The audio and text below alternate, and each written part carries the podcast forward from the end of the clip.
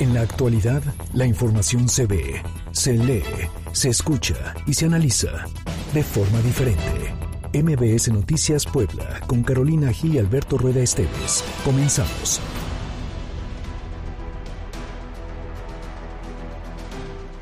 Soy mujer y si algo me indigna es la incongruencia femenina. Es la contradicción en el discurso, es el escuchar a mujeres de la vida pública alzar la voz, unirse al movimiento del 8 de marzo, exigir igualdad, luchar por crear un entorno libre de violencia. Pero cuando la realidad las pone frente a acontecimientos claros de desigualdad, se vuelven cómplices, se les olvida la sororidad de su voz e incluso se atreven a defender lo indefendible. Esta semana fueron varios acontecimientos los que me hicieron repensar en el papel de las mujeres y la congruencia que necesitamos para una lucha real por nuestros derechos y la protección de los sectores vulnerables.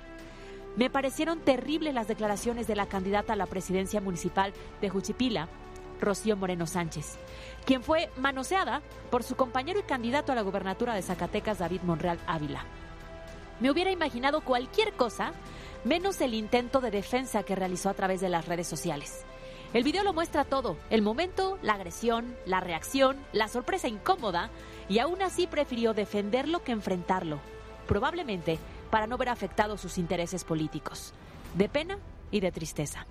Algo similar ocurrió ayer en el caso del diputado federal Saúl Huerta. Ante los ojos de todos ha quedado evidenciado un posible acto de violencia con un menor de edad, o varios, porque ya se habla de un modus operandi. Y sin embargo, no escuché las voces femeninas de Morena exigir justicia, solicitar una investigación a fondo y pedir de manera fuerte y clara la salida del candidato de la contienda. Es ahí donde la lucha pierde fuerza, donde a pesar de la unión femenina que este país ha ganado con los años, se desdibujan los pasos cuando quienes tienen cargos de poder se convierten en parte del mismo sistema machista y controlador que tanto critican y supuestamente repudian. Como comunicadora respeto la presunción de inocencia, pero no merecen mi respeto los hombres agresores y tampoco las mujeres que coludidas intentan normalizar la violencia. Soy Carolina Gil y esto es MBS Noticias. MBS Noticias Puebla, con Carolina Gil y Alberto Rueda Esteves. Hace lo mismo entre el baño, sale desnudo y, y al querer, pues digamos, abrazarme, yo simplemente me hago un lado. Me prometió que me iba a meter a la UAP, que entraría a un curso de inglés, que me iba a convertir en su secretario personal. Condeno cualquier abuso. El que comete un delito tiene que ser castigado. A los diputados de Morena que le quiten el fuero a Benjamín Saúl, acusado de abuso sexual a un menor. El fuero no debe ser un obstáculo jurídico y mucho menos político insuperable para que la autoridad proceda en contra de quien presuntamente actuó fuera de la ley.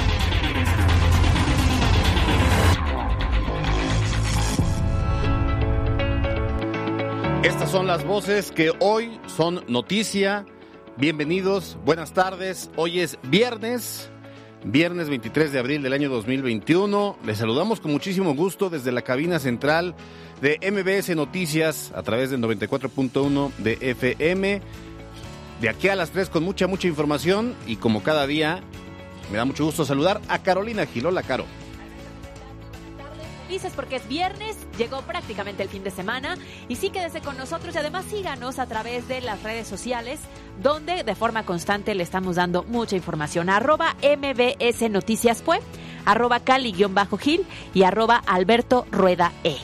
Así es, y también no olviden que tenemos nuestra línea de WhatsApp eh, para estar en contacto permanente, 22 25 36 15 35.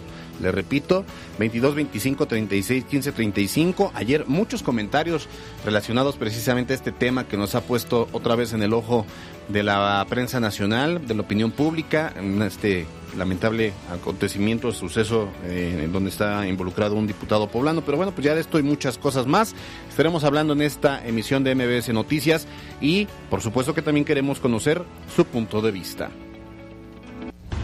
Todos a opinar. Hoy en Todos a Opinar la pregunta para que participen es, ¿sabes cómo proteger a niños y jóvenes de un abuso? Nuestras opciones de respuesta son sí, es importante. No lo había pensado.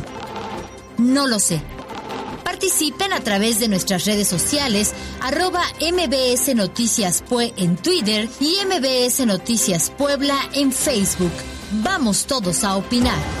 Los temas de hoy en MBS Noticias Puebla. Y comenzamos con toda la información.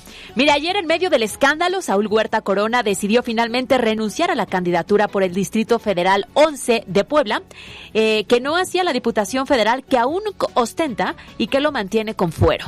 Así es, esa es una pena. O sea, a ver, ya renunció, obviamente ya no tiene posibilidades eh, de, de reelegirse. De reelegirse. Eh, sería un mal mensaje de Morena. Ya ha dado malos mensajes Morena porque no actuó de manera inmediata, pero bueno, ya renunció entonces a su intención de reelegirse como candidato. Renunció él, no lo renunciaron. Renunció, bueno, Es correcto. el, partido no, exacto, renunció. Pero no renuncia al fuero que le da ser diputado federal. Que le da protección. Claro. Bueno, pues a través de una misiva dirigida al presidente del Consejo Distrital número 11 del Instituto Nacional Electoral, Huerta Corona solicitó la aprobación de su renuncia a la candidatura con carácter de irrevocable y definitiva.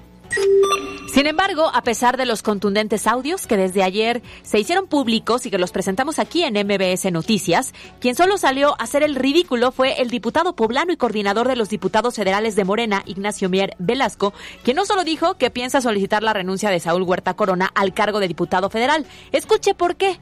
Porque las acusaciones de abuso contra un menor de edad no se hicieron en su papel como legislador. Eso fue lo que dijo. Nada más, imagínate. A ver, Quiere decir que si hay otro legislador que se le ocurre matar a alguien... No lo hizo en el papel de legislador. En el papel de legislador, pues lo hizo en la calle. Y ah, justo por pues eso no meten las manos.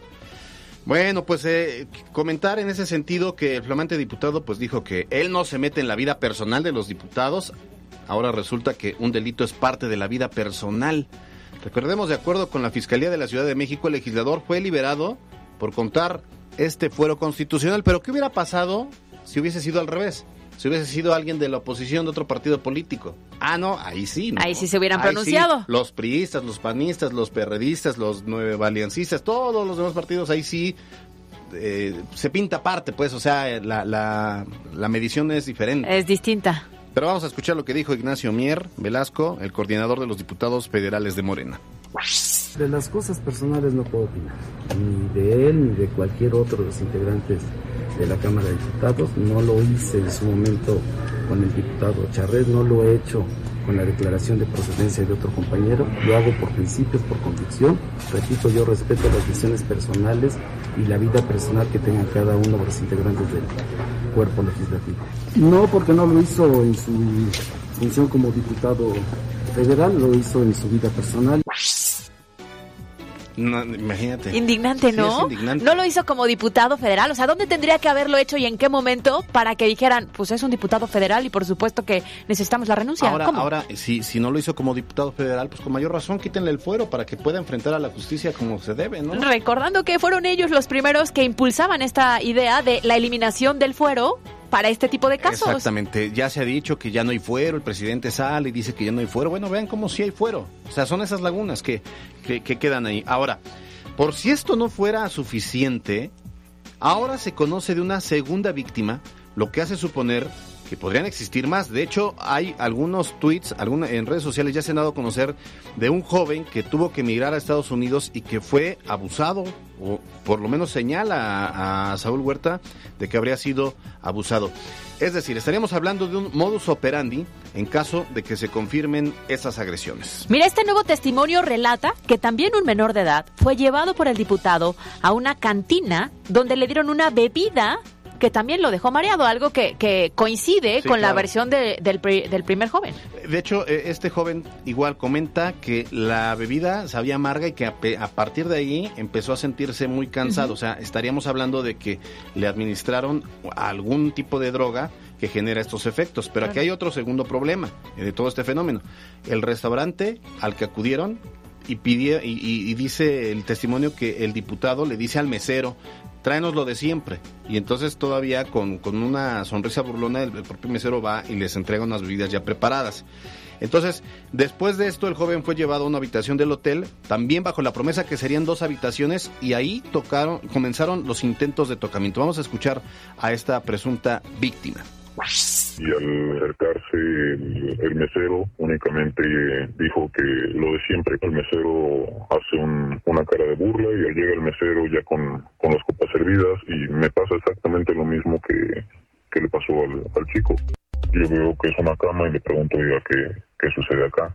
Dice, no te preocupes, es que ya no había cupo, es acá donde, donde este personaje lo mismo entra al baño, sale desnudo y, y al querer, pues digamos, abrazarme, yo simplemente me hago a un lado, tiro un golpe y, me salgo de la habitación. A la mañana siguiente me dijo que no había pasado nada, que fue un impulso, que los dos queríamos. Y le dije, no, es que acá los dos no queríamos. Dice, bueno, como quiera que sea, yo tengo fuero y tú sabes cómo me manejo. Mira, Alberto, además sobre el primer caso, poco a poco se conocen más detalles. Y es que hoy sabemos que el legislador le habría prometido a este joven de 15 años un lugar en la Benemérita Universidad Autónoma de Puebla, haciendo uso de pues su influencia como diputado federal y otros supuestos favores. En este testimonio el adolescente explicó que a cambio de trabajar con él, pues Saúl Huerta también le ofreció un curso de inglés, entre otras cosas. Vamos a, escuchar este testimonio que este joven es el mismo, el, que lo denunció el martes y sobre el cual pues se destapa esta cloaca de Saúl Huerta. Me prometió que me iba a meter a la UAP, que entraría a un curso de inglés, que me enseñaría, enseñaría a manejar, que me iba a convertir en su secretario personal. En la Cámara de Diputados lo que estuve haciendo era llevar papeles de un lado para otro, hacer depósitos, hacer pagos, nada más era lo que hacía. Mira, el joven cuya identidad sigue resguardada por motivos evidentemente de seguridad, narra cómo sucedió el abuso una vez que ambos se encontraban ya en una sola habitación. Escuchemos. Empezó como a caminar en la cama. Agarró y me bajó mi pantalón hasta las rodillas. Empezó a hacer manipulación con mi pene y agarraba mi mano y la ponía en su pene. Eh, hacía movimientos de arriba para abajo. Estuvo como 10 minutos en eso. Me intentaba arrimar, me intentaba gritar, no podía. De lo que estuve intentando pude voltearme. Cuando me volteo, él me vuelve a empujar para que me quedara de nuevo, acostado, viendo hacia arriba. Veo que se para.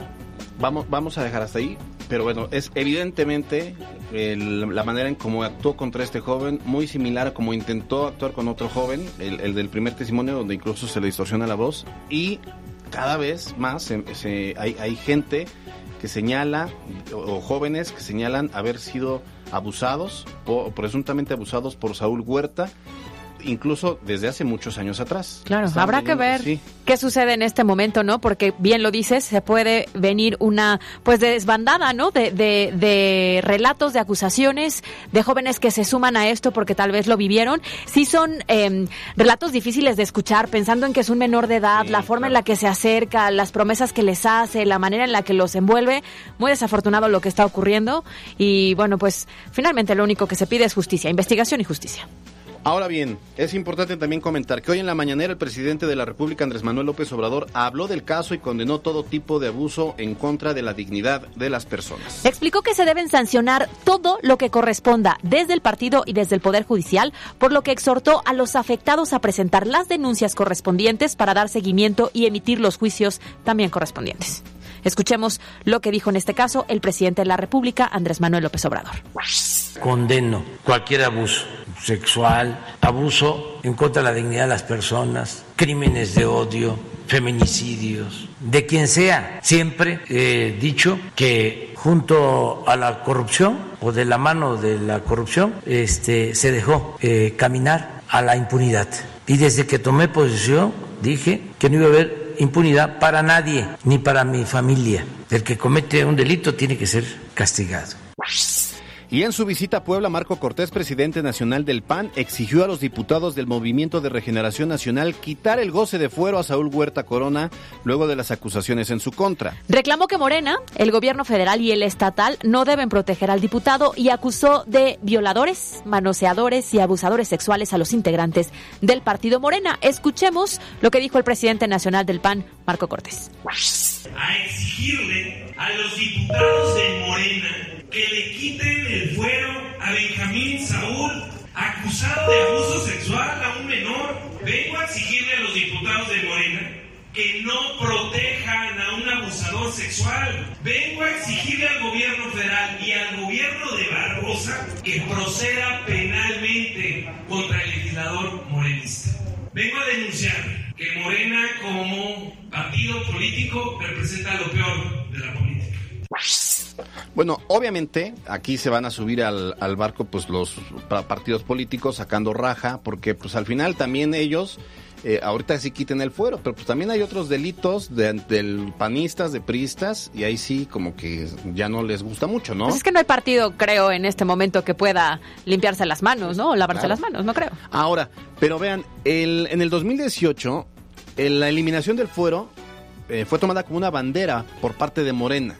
Lo que generó mucha polémica también, Claro. ¿no? Y voces encontradas. Y entonces, en ese entonces, en el 2018, Saúl Huerta Corona, diputado federal, pues hablaba precisamente sobre la eliminación del fuero. Con estas palabras se, se pronunció en contra, eh, precisamente pues para... para mutación para convertirse en privilegios, protector de corruptelas. El fuero no debe ser un obstáculo jurídico y mucho menos político insuperable para que la autoridad proceda en contra de quien presuntamente actuó fuera de la ley y cometió un delito. Los diputados que tenemos la convicción firme de servir a México, no esperando un negocio en cada acto de gobierno, estamos a favor de que el fuero y los privilegios desaparezcan. Pues esa es la voz y ese es el pronunciamiento de Saúl Corona en el 2018 hablando precisamente de eliminar el fuero. Ya se aprobó la eliminación del fuero, pero para que alguien pueda ser eh, realmente juzgado tiene que pasar por muchos candados. Por poner un ejemplo, Caro, si el, presidente ha salido en las mañanas a decir que no necesita fuero que ya, ya la ley eliminó el fuero y así muchos, ¿no? Pero entonces, si el presidente cometiera un delito, para quitarle el fuero tiene que votar el Congreso de la Unión. ¿Tú crees que la mayoría de los diputados de Morena, que, es, que hacen la mayoría en el Congreso, en la Cámara Baja y la Cámara Alta, van a votar para desaforar al presidente? Por supuesto que no. Entonces ahí hay una clara simulación, ¿no? Porque la bandera política es ya no hay fuero, se puede juzgar a cualquier persona independientemente del cargo que pudieran tener si es que cometieron un delito y lo que vimos justamente ayer fue todo lo contrario, porque por ser legislador se amparó en el fuero y salió a las pocas horas. Y el coordinador de los diputados de Morena, Nacho Mier, pues sale a defenderlo y a decir... No lo hizo. No lo hizo, No lo hizo en el papel de legislador, federal, ¿no? Entonces no hay que quitarle el fuero. Entonces, si hay o no hay fuero. Con tanto candado, pues la realidad es que, perdón, pero creo que fue una simulación, porque si no ya veríamos a partir de este caso una consecuencia. Finalmente, ¿qué esperamos el fin de semana? Que se puedan presentar más casos, más señalamientos contra el diputado federal y eh, en una de esas incluso señalamientos contra otros probables eh, abusadores sexuales que se ostentan como diputados federales y que al amparo del fuero pues siguen eh, cometiendo estos actos con total impunidad. El fin de semana será determinante y el lunes estaremos actualizando sobre este tema. Miren, y bueno, perdón, en otras noticias, Ya, en noticias ya más amables. Cambiamos de tema y justamente hoy se jugará el primer encuentro deportivo del Puebla de la Franja con público, luego de pues prácticamente 13 meses, Alberto, que por la pandemia caray. estuvo cerrado, no había afición, hoy sí la habrá, recordando que en este espacio además tenemos una apuesta. Es correcto. Ahí será en el Estadio Cuauhtémoc, que, estuvo cerrado a la afición, pero ahora eh, pues jugará el pueblo de la Flan- de la Franja con el Super Pumas de la UNAM. Y al respecto, el gobernador del estado, Miguel Barbosa Huerta, pidió a todos los amantes del fútbol que acompañen hoy al equipo poblano, pero que respeten las medidas de sanidad establecidas, que sean prudentes y que sean responsables. Los llamo a todos quienes van a tener la oportunidad de estar eh, hoy en el estadio Cuauhtémoc y quienes puedan estar en siguientes fechas en lugares con eventos de esta naturaleza a que tengan un comportamiento responsable.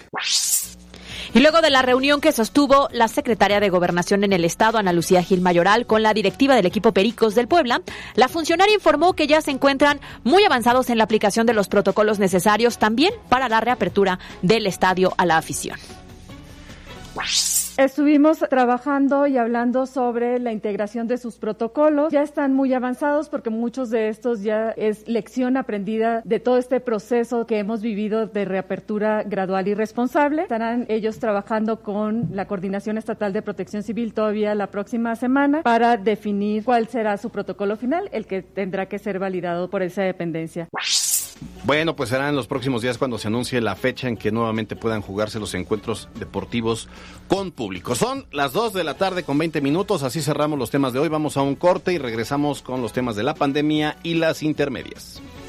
La pandemia en Puebla.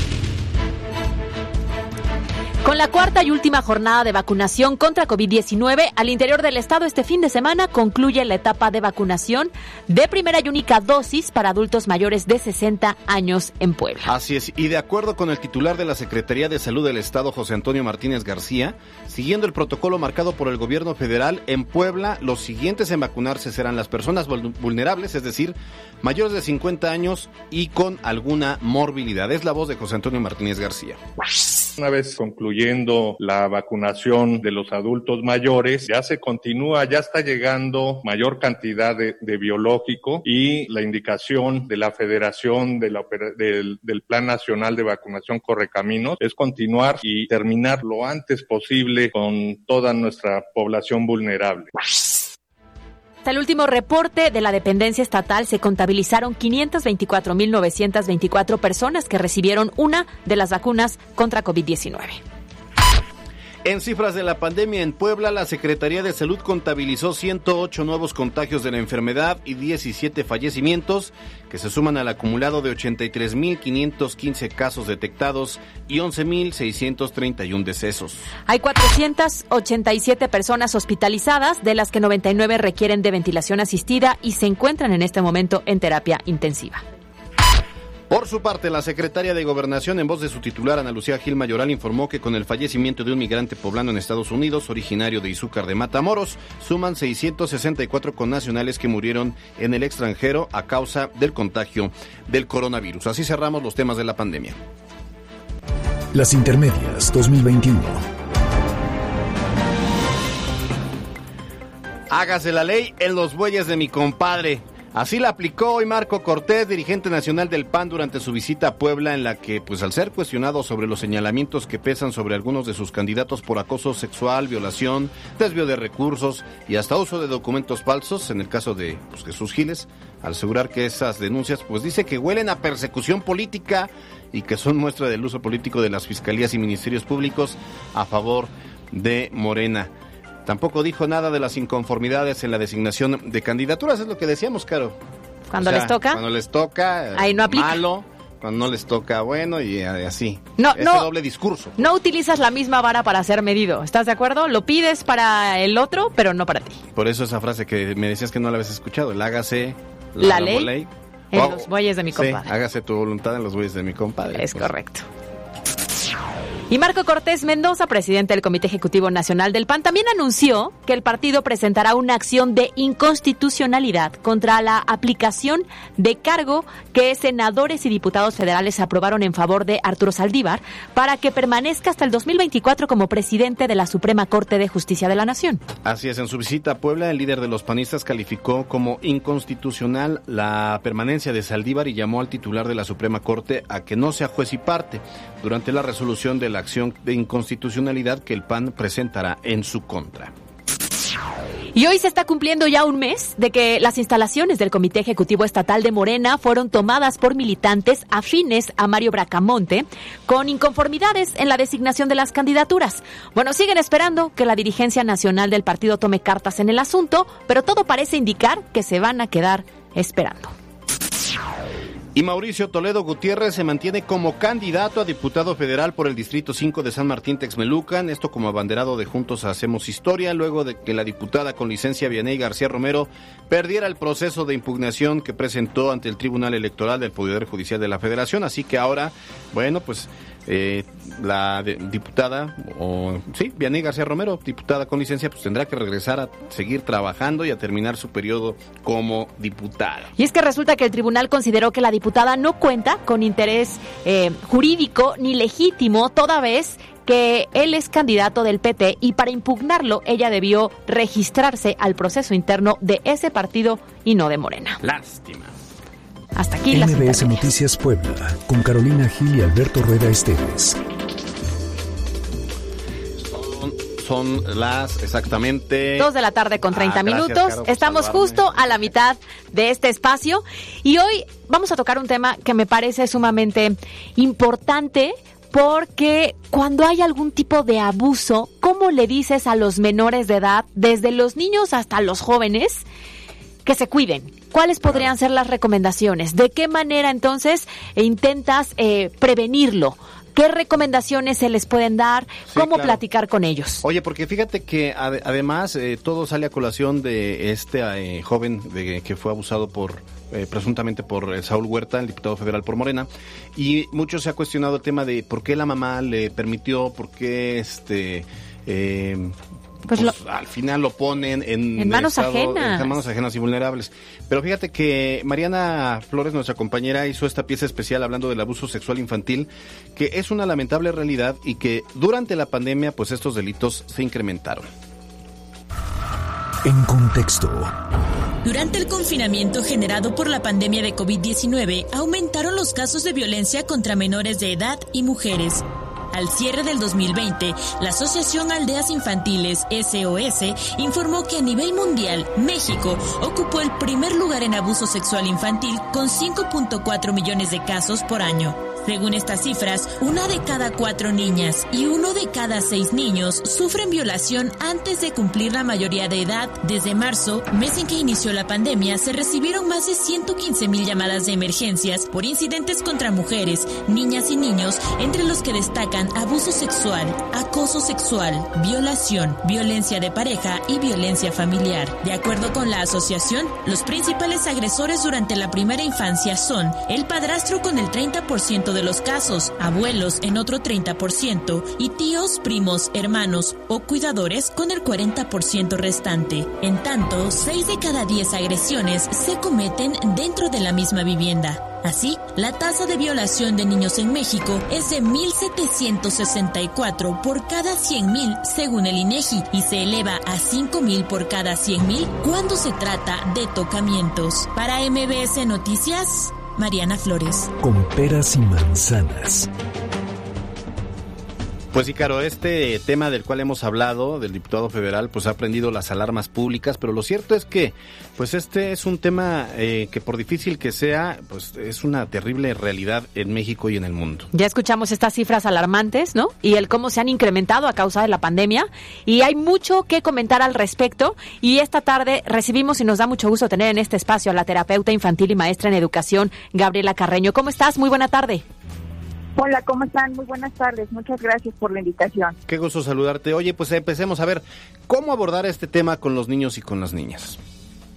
Fíjate que es un tema muy, muy delicado, ¿no? Eh, a mí me parece que a todas las personas que nos están escuchando, sería muy bueno que pudiéramos hablar acerca de los síntomas o los indicadores que puede presentar un chico cuando fue abusado sexualmente.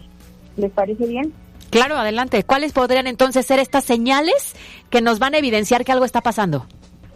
Fíjese que tenemos dos tipos de indicadores. Por un lado tenemos los indicadores físicos y por otro lado tenemos indicadores conductuales y emocionales. Dentro de los primeros, los indicadores físicos, tenemos dificultades incluso para caminar o para sentarse. Eh, es muy frecuente que los chicos presenten dolores abdominales, que incluso no quieran cambiarse de ropa. Es muy importante revisarlos de manera física porque pueden estar presentando algún tipo de infección, sobre todo en los genitales o en vías urinarias. Eh, llegan a presentar hemorragias vaginales, anales o algunas lesiones en el pene. Pueden presentar también algunas cicatrices en algunas partes del cuerpo. Eh, incluso algunos de ellos pueden llegar a presentar algún tipo de enfermedad venérea, algunos hematomas de lo que conocemos como moretones. Y bueno, dentro de los indicadores emocionales tenemos que de repente estos chicos cambian de conducta. Eh, puede ser que incluso eh, se muestren un poquito más retraídos o con inhibición social. Eh, también podemos observar que tienen como este bajo rendimiento escolar o, retrasos, de repente se quedan callados eh, en la clase, ahorita vía Zoom no quieren prender la cámara, no, eh, no contestan. Algunos de ellos pueden presentar depresión, ansiedad, terrores nocturnos, llantos eh, frecuentes y como sin razón aparente, baja autoestima, eh, culpa, vergüenza, eh, en fin, todo, todos estos indicadores emocionales nos están indicando que puede estarse presentando algún tipo de abuso sexual. Que desafortunadamente, como ustedes lo dijeron, la gran mayoría, según la OSD, eh, se llevan a cabo dentro del entorno familiar. Sí, oye Gaby, a ver, eso es en el tema ya, digamos, reactivo para poder identificar cómo cambia la actitud de nuestros hijos y entonces algo está mal. Pero cómo abordarlo en el tema de la comunicación, cómo hacer una, una eh, pues sí, comunicación efectiva con ellos para eh, prevenirles, para que nos tengan confianza, para que ellos también sepan diferenciar entre una caricia a un tocamiento ya que va rayando al abuso. Fíjate que esto que acabas de decir es, a mí me parece el medio del asunto. El tema es la comunicación que se establece entre los padres y los hijos, ¿no? Eh, este, este es el punto, el crear un clima de confianza donde los chicos se sientan con la libertad de no importa qué tan grande sea la travesura, tú como padre de familia puedes escucharles y, y siempre tener claro que pueden ir aquí. Pero fíjate que todo esto es parte de la educación sexual que en México desafortunadamente no llevamos como quizá la deberíamos de llevar. Eh, desde muy pequeñitos es muy importante que desde que los bañamos o ayudamos a bañarles, no tocar sus genitales. Es súper importante ponerles la esponjita, el jaboncito, el estropajo en su manita y solo dirigirles la mano, ¿no? Esta es una de las estrategias que desde muy pequeñitos es súper importante tener en cuenta. Otra de las estrategias eh, es eh, siempre nombrar a las partes del cuerpo por su nombre, ¿no? Y además decir las funciones. Y la otra es recomendarles que su cuerpo tiene límites y que nadie, ni siquiera yo que soy tu mamá, ni siquiera yo que soy tu papá, puede tocarlo. Eso es como bien importante. Y bueno, ahora afortunadamente existen un montón de videos en, en internet que te pueden ayudar a ti como familia si te cuesta trabajo hablar del tema, si tienes eh, un poquito de inhibición, acercarte con este tipo de temas a tus hijos, puedes encontrar mucho material en internet, videos sobre todo, eh, donde puedes verlo junto con tu hijo para así prevenir cualquier situación de esta naturaleza. Es que como bien lo dices, creo que también implica una reeducación de los adultos, ¿no? Porque en muchas ocasiones tú tienes un tabú y eso te impide acercarte con tu hijo, hablarlo con claridad, decirle a las partes del cuerpo como se llaman, para que también él entienda muy bien el mensaje. Oye, ¿qué ocurre? Porque tú hablas de un, eh, eh, como un ambiente de confianza. En el momento en que un niño se acerca y denuncia un abuso, ¿de qué manera se tiene que reaccionar? Porque también yo creo que es un punto de partida para que el niño sí tenga confianza de acercarse y contarte algo. Fíjate que esto es súper importante. El impacto que una noticia de esta naturaleza puede causar en la familia debe ser devastador, ¿no? Pero lo importante, el primer paso es hablarlo de manera clara, abierta, intentar mantener la calma, que me parece que esto es uno de los mayores problemas, porque bueno, eh, imagina cómo puede reaccionar un padre de familia, una madre de familia ante una situación de estas, pero lo importante es primero escucharles, no culparlos, porque finalmente ellos son las víctimas, eh, no, no dudar de su dicho, no dudar de su discurso, creerle, por, por muy incómodo que, que, pueda parecer el tema, escucharle, creerle, hacerle las preguntas adecuadas, mantener la calma, buscar ayuda de un profesionista para corroborar esta situación a través de pruebas que los especialistas manejamos que son muy específicas, donde desde muy pequeñitos podemos notar si ha ocurrido algún tipo de abuso sexual. Oye Gaby, para cerrar pues prácticamente el tema, desafortunadamente escuchábamos las cifras, casi el 60% tiene que ver con el agresor dentro del núcleo cercano, ¿no? Dentro del núcleo familiar. Ahora por la pandemia, que gran parte del tiempo estamos en confinamiento en casa y con estas personas, ¿qué recomendaciones nos darías? Pues mira, las, recomendaciones me parece que, que son las de siempre, intentar acercarnos siempre a nuestros hijos, escucharlos, ver qué es lo que les gusta, qué están viendo. De repente el desfase generacional hace que no entendamos muchas de las cosas que están ocurriendo ahora. Ahora eh, no solamente hablamos de este abuso sexual físico dentro de un seno familiar, sino nuestros chicos están siendo muy vulnerables a través de las redes sociales. Hay un montón de casos de extorsión, hay un montón de casos de engaño y de abuso que incluso muchos de estos chicos llegan al consultorio ahora actualmente con niveles de ansiedad y de depresión muy fuertes, en crisis de ansiedad, porque han sufrido un tipo de acoso, de abuso sexual eh, que no tiene que ser físico, no sé si me explico, ¿no? No tiene que haber eh, penetración, tocamiento para que ellos manden fotos, manden videos, eh, sean engañados, sean extorsionados. Y a mi recomendación en este tiempo de pandemia es acercarse a los chicos, ver qué están viendo, qué lugares de internet están visitando, no de manera de detective, ¿no? Sino en este acercamiento de conozco a mi hijo. El consejo que yo les diría a los padres es conozcan a sus hijos, escúchenlos. Y por ahí podemos empezar. Muy bien, gracias a Gaby Carreño, terapeuta infantil y maestra en educación, por estos minutos en MBS Noticias. Muchas gracias. Gaby Carreño, que aparte de terapeuta infantil maestra en educación, es nuestra colaboradora. MBS Noticias Puebla, con Carolina Gil y Alberto Rueda Esteves. Alberto, y justamente la pregunta de hoy gira en torno a este tema. Y a través de las redes sociales agradecemos a las personas que han participado. La pregunta es, ¿sabes cómo proteger a niños y jóvenes de un abuso? Y mira que también es revelador porque el 52% de quienes participaron dicen sí, es importante. El 33% dice no lo sé y el 15% dice no lo había pensado.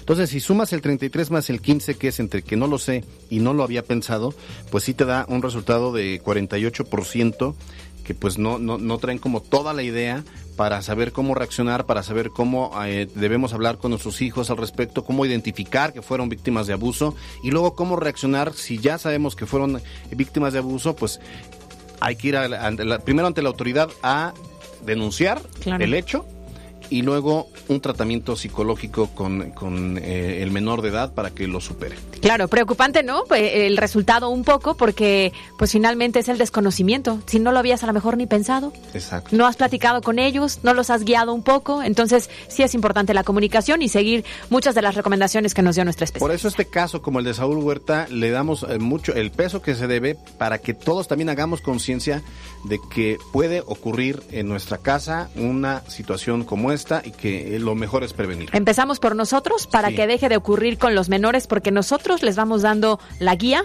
para saber lo que es abuso y lo que no. Vámonos ahora, si les parece bien, cambiando de tema, a los deportes con Miriam Lozada. En la cancha con Miriam Lozada. Muy buenas tardes, Caro Alberto. Iniciamos con las noticias deportivas. La jornada 16 y penúltima de la fase regular de la Liga Mexicana arranca esta noche en el Estadio Cuauhtémoc, cuando abra sus puertas para 12.000 aficionados y logren presenciar el partido entre Puebla y Pumas en punto de las 7.30 de la noche. Para la franja, el ganar representaría el tercer lugar de la tabla general, mientras que para Pumas es su último llamado si es que quieren aspirar a la reclasificación. Dos juegos más completan la jornada de viernes. En el arranque de la fecha 16 de nuestro fútbol mexicano, Tijuana recibe a Necaxa y Mazatlán hará lo propio con León. Para el día de mañana, sábado, hay tres partidos. Cruz Azul se mide al Atlético San Luis y los dos clásicos, el clásico tapatío, Chivas frente a Atlas y el Regio Montano, Tigres contra Monterrey. Para el domingo, Toluca contra América y Querétaro frente a Juárez. En más del fútbol mexicano, polémica noticia ha circulado a través de las redes sociales y es que esta vez parece que no hay marcha atrás, luego de que anoche trascendiera que Ricardo El Tuca Ferretti no será más el director técnico de Tigres al término de la participación del equipo en este torneo. Y es que todo parece que la directiva le notificó ayer al estratega brasileño que no se le renovará su contrato y por lo tanto ya no contarán con sus servicios para el próximo torneo. Hay dos candidatos que se escuchan, uno de ellos será el próximo técnico de los felinos, Miguel El Piojo Herrera, y el otro sería Ignacio Ambriz, entrenador aún vigente de León. A través de las redes sociales, el Club de los Pericos de Puebla anunció que sostendrá una serie de pretemporada del 5 de mayo ante el Águila de Veracruz a desarrollarse en las instalaciones del hermano Cerdán. Esta serie contará con la flamante presencia de la contratación del equipo veracruzano, el cubano Yaciel Puy. Y finalmente les platico que arrancó en las instalaciones del Club Campestre Mayorazgo una etapa más de la gira profesional de golf en nuestro país, la cual reúne los mejores golfistas de la República Mexicana que hasta el próximo domingo tratarán de demostrar quién es el mejor. Por el momento, hasta aquí la información deportiva. Yo soy Miriam Lozada y nos escuchamos la próxima. Estás escuchando MBS Noticias Puebla con Carolina Gil y Alberto Rueda Esteves. Información en todas partes. La Chorcha Informativa. Y son las 2 de la tarde con 50 minutos. Llegamos a la sección que más les gusta para relajarse justamente en fin de semana. Y escuchemos a tu tío, ¿no? Que nos dé entrada el tío. tío Gatel de la Chorcha Informativa. Sirve para lo que sirve y no sirve para lo que desafortunadamente no sirve. Así de Algo claro. le atinó, ahora sí le atinó. Ahora sí, este, a modo de conciencia. Oigan, y hoy es viernes y hoy es viernes de chismógrafo, así que si les parece bien, arrancamos. El chismógrafo de MBS Noticias Puebla. Como recordarán, cada viernes, que es un viernes más relajado, aparte arrancamos con esta información que, bueno, ya, ya todos conocemos. Entonces ya, esa es la etapa relajada para a- abrir, para inaugurar el viernes, el, el- ¿cómo? El fin de semana. Fin de semana. Viernes, déjalo en viernes. Pero bueno, ya, ya. Y tenemos en el estudio para participar en este chismógrafo a nuestro amigo el rector de la Universidad Iberoamericana Campus Puebla. Bienvenido, rector. Ernesto Patón Sánchez. ¿Cómo está? Muy bien, muchas gracias por la invitación. Un gusto estar hoy con ustedes y un saludo a quienes nos escuchan. Al contrario, nos da mucho gusto que esté porque esta sección tiene toda la intención de conocer a las personas a las que invitamos, pero como persona. Porque sabemos muy bien, lo hemos visto en muchas ocasiones, lo hemos entrevistado en muchas ocasiones, en el área académica, ¿no? En la función que usted tiene en la Universidad Ibero. Sin embargo, a veces, pues no sabemos qué le gusta, qué no le gusta, qué le da miedo. Y la intención es ese, conocer más allá a la persona. Con todo gusto, muchas gracias. Arrancamos si le parece bien. Nombre completo y si tiene algún apodo.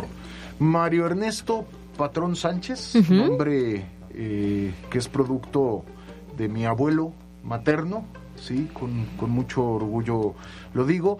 Y eh, me pusieron de apodo mi apellido, porque en algún momento en mi infancia, en mi adolescencia, pues cuando iba al fútbol, eh, a espacios sociales era, oye patrón, oye patrón, y se fue quedando, ¿no? Y la verdad es que hoy por hoy, con mucho orgullo, digo, no soy patrón ni en mi casa, prácticamente. Era lo que me decía, a ver, ahí viene el Pero- patrón, Ajá, ahí viene el exacto. patrón, aguas, ahí viene el patrón. Pero es por el apellido. Ah, mi pero el formación es de abogado, mi formación inicial, y en algún momento hice temas sindicales. Entonces representaba Oh, sindicatos y imagínense, el licenciado patrón, no, pues qué pasó. El, el patrón está del otro lado, yo represento a los trabajadores. Oiga, eh, obviamente también el otro, otro apodo, pues el rector. Ah, bueno. ¿De dónde es usted, rector? Yo en realidad soy eh, chilango, soy de la Ciudad Ah, de México, bien. aunque de padre y madre yucatecos. Mi Ah, hermana nació en Tabasco y mi hermano en Campeche, imagínense. Ok, es de aquí y de allá. Exacto, soy, Tiene de todo. soy como híbrido y, y medio chilango, medio yucateco también, la verdad, por toda la influencia paterna, eh, materna y, y- y con mucho orgullo. Pero ¿y cuánto tiempo tiene en Puebla? En Puebla voy a cumplir dos años, muy pronto. La verdad es que me da mucho gusto estar con ustedes ¿Sí? hoy, que, que casi la próxima semana cumplo dos años de haber llegado ¿y- a Puebla. y le 6 gusta. Puebla? ¿Cómo no? ¿Qué ¿Cómo es lo que le gusta de Puebla? No, la verdad es que la oportunidad de la calidad de vida familiar, sí, en la Ciudad de México se vive en otro entorno, vivíamos la verdad muy bien, pero el estar en la Ibero eh, y el estar en Puebla, pues nos ha dado la oportunidad de administrar mucho mejor nuestros tiempos y acompañar a mi pequeña niña de tres y mi pequeño de seis, ¿no? Ah, qué maravilla. que nos dan batería y no nos dan tregua. Entonces, lo, lo que más me gusta de, de Puebla es que es una ciudad no pequeña, pero no excesivamente grande. Sí, no es Por como la Ciudad de México, ¿no? Exacto, Guadalajara, en fin. Entonces, eh, eh, la, la verdad es que se vive muy bien, con mucha calidad. Aquí, aquí en Puebla, por mucho cruzar la ciudad de un polo de, de norte a sur, te haces, por mucho yo creo que una hora exageradamente. Creo ¿no? que es- eh, Todavía. Igual y es mucho una hora, ¿no? Igual todavía es mucho, ¿no? Mientras que en la. Ciudad de México esa es la norma. Sí. Es, más, es poco. No, no, una con- hora. Con, un amigo de aquí recién llegados eh, nos dijo, ¿dónde van a vivir? Le, le decimos, nos dicen, uy, bueno, ahí hay un semáforo que es conflictivo. y yo le pregunto, a ver, ¿conflictivo cuánto tiempo? Y me dice, cinco minutos. No, bueno. me carcajé en la Ciudad de México son 25 minutos. en la Ciudad de México eh, eso no es conflicto. a ver, ¿cuál es su pasatiempo? Mira, ahora eh, vivo con mucha tenacidad el ejercicio de la crianza, de la paternidad. Entonces se me han achicado los pasatiempos, pero la verdad es que son muchos. Me gusta desde nadar, me gusta mucho el vino, me gusta leer, la novela policíaca me, me, me apasiona. La verdad es que ahora tengo menos tiempo para, para leer. Me gusta el béisbol y el fútbol también. Eh, por la ascendencia ¿A qué equipo le va? yucateca. Mira, en, en el béisbol a los Yankees Ah, y, en- muy y bien, en muy el bien. fútbol prefiero omitir. No, no, no, no, no. No, le voy al Cruz Azul, pero si tiene Ay, ahora entiendo. Yo le veía como un Se perfil tiene- de él al Pumas, porque por cierto, hoy juega el Pueblas y Pumas y Caro y yo tenemos una apuesta. Tenemos una ¿eh? apuesta. Yo voy. Puebla, él va Pumas. ¿Por quién va usted? ¿Puebla o Pumas? En este No, caso. aquí juego de local. Muy bien, no, muy no, bien, no, no, muy no, bien. No, pero sí están de acuerdo que se debe decir en voz bajita. Sí, Sí, Bueno, pero es... Oye, lo platicaba con unos amigos también sobre el tema del Cruz Azul. Les decía, les ha dado la capacidad de afrontar la frustración, ¿no? O sea, sí, la van oye, desarrollando. no. De es correcto, eso ha sido algo bueno. Por cierto, un saludo al señor Gil y eh, ya Ah. recibí mensaje de que en Superamérica, pues, pero no, habrá, habrá que echarnos un torito ahí. Rector. Dirían otros todo menos ves. Oiga, rector, por ejemplo, aquí a la, a la productora le da miedo los ratones, a mí me da miedo las lagartijas. Decíamos que te daba miedo. Ah, los, Los truenos y los relámpagos. ¿A usted qué le da miedo? La altura. Eh, no, no todas las alturas, pero por ejemplo, no soy bueno para estos juegos mecánicos. Ah, donde- ajá, ok. Hora de la fortuna O para el bungee o para ese tipo de cosas. Híjole, me, me, me cuesta un poco la altura. No me cuesta, por ejemplo, cuando voy manejando y caminos bonitos de precipicios, carreteras rurales. Eso me gusta mucho, me, me, me apasiona también. Pero eh, sí, a veces tengo vértigo con el tema. Eh, eh, Es como el miedo a, a la caída, ¿no? Por este tipo de juegos que dicen, ¿no? A la caída libre. El- Aventarse el de un paracaídas a- no hay. A la sensación Es de caer al Ajá, Sí, claro, pronto, claro, coincido. Híjole, ahí sí se hace chinita la piel por decirlo bonito. Claro, estamos platicando con el rector de la Universidad Iberoamericana Campus Puebla, Ernesto Patrón Sánchez. A ver, la siguiente pregunta. Música favorita. Mira, yo, eh, mi, mi hermana me llevaba ocho años y mi hermano me lleva cinco, entonces tuve toda la influencia de mi hermano que creció todavía en la parte final del punk, Ah, del rock alternativo, entonces me gustaban mucho Pixies, The Smiths, crecí con The Cure, The Cure para mí sigue siendo, bueno, Ah, dirán los, los es- jóvenes del Ibero este chavo y sí, pero The Cure, YouTube, después Nirvana, toda la era del grunge me, me marcó mucho. Y ahora en tiempo reciente me encanta Manu Chao. De nuevo van a decir los chavos chaborruco porque ya no es tan reciente, pero, A pero ver. sí, Manu Chao. Vamos a ver.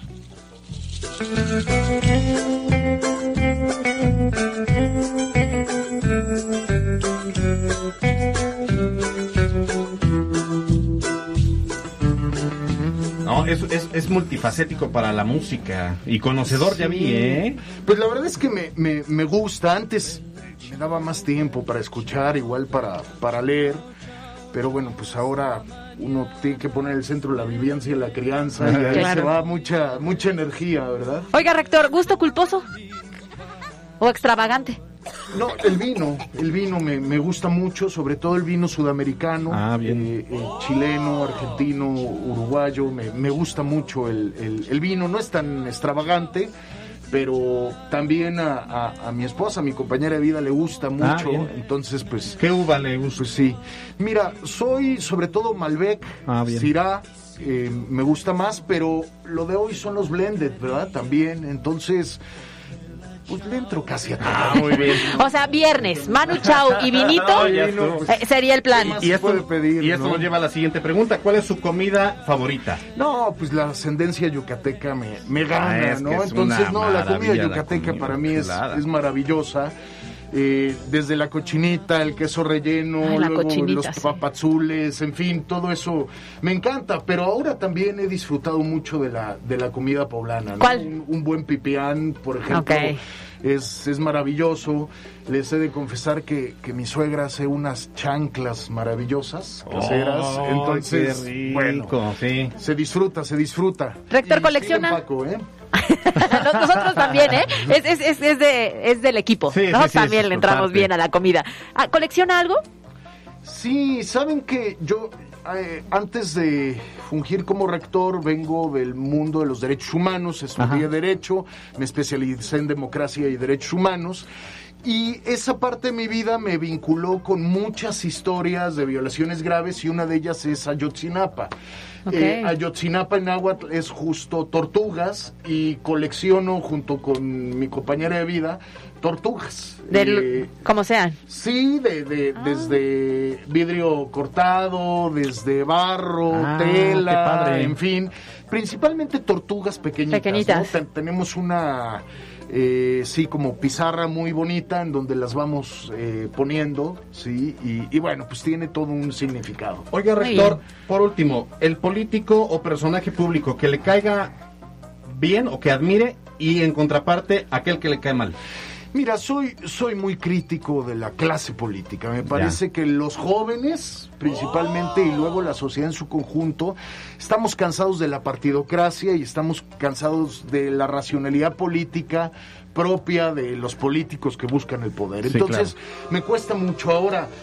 Desde luego que siendo rector tenemos una vocación desde la universidad de vinculación y diálogo con el poder público. Claro.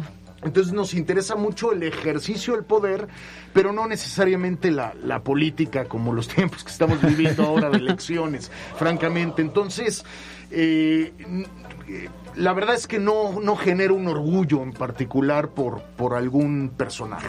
Sí. Muy bien, pues estamos platicando aquí en el viernes de Chismógrafo con Ernesto Patrón Sánchez, quien es el rector de la Universidad Iberoamericana. Creo que aquí terminamos el chismógrafo. Y nos vamos a la tómbola. Vamos a la tómbola.